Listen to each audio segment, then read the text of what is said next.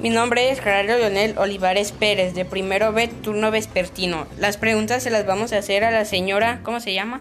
Antonia Gloria Salazar, La primera pregunta es, ¿en qué año nació? en 1969. ¿Cuántos años tiene? 51. ¿Cuántos hermanos tiene? 6. ¿Cuenta con internet? Sí. ¿Tiene mascotas? No. ¿Trabaja? No. ¿En sus tiempos libres qué hace? Eh, descansar y ver tele. ¿Tiene esposo? Sí. ¿En qué trabaja su esposo? En transporte público. ¿De cuánto es su salario? De 1500 a la semana.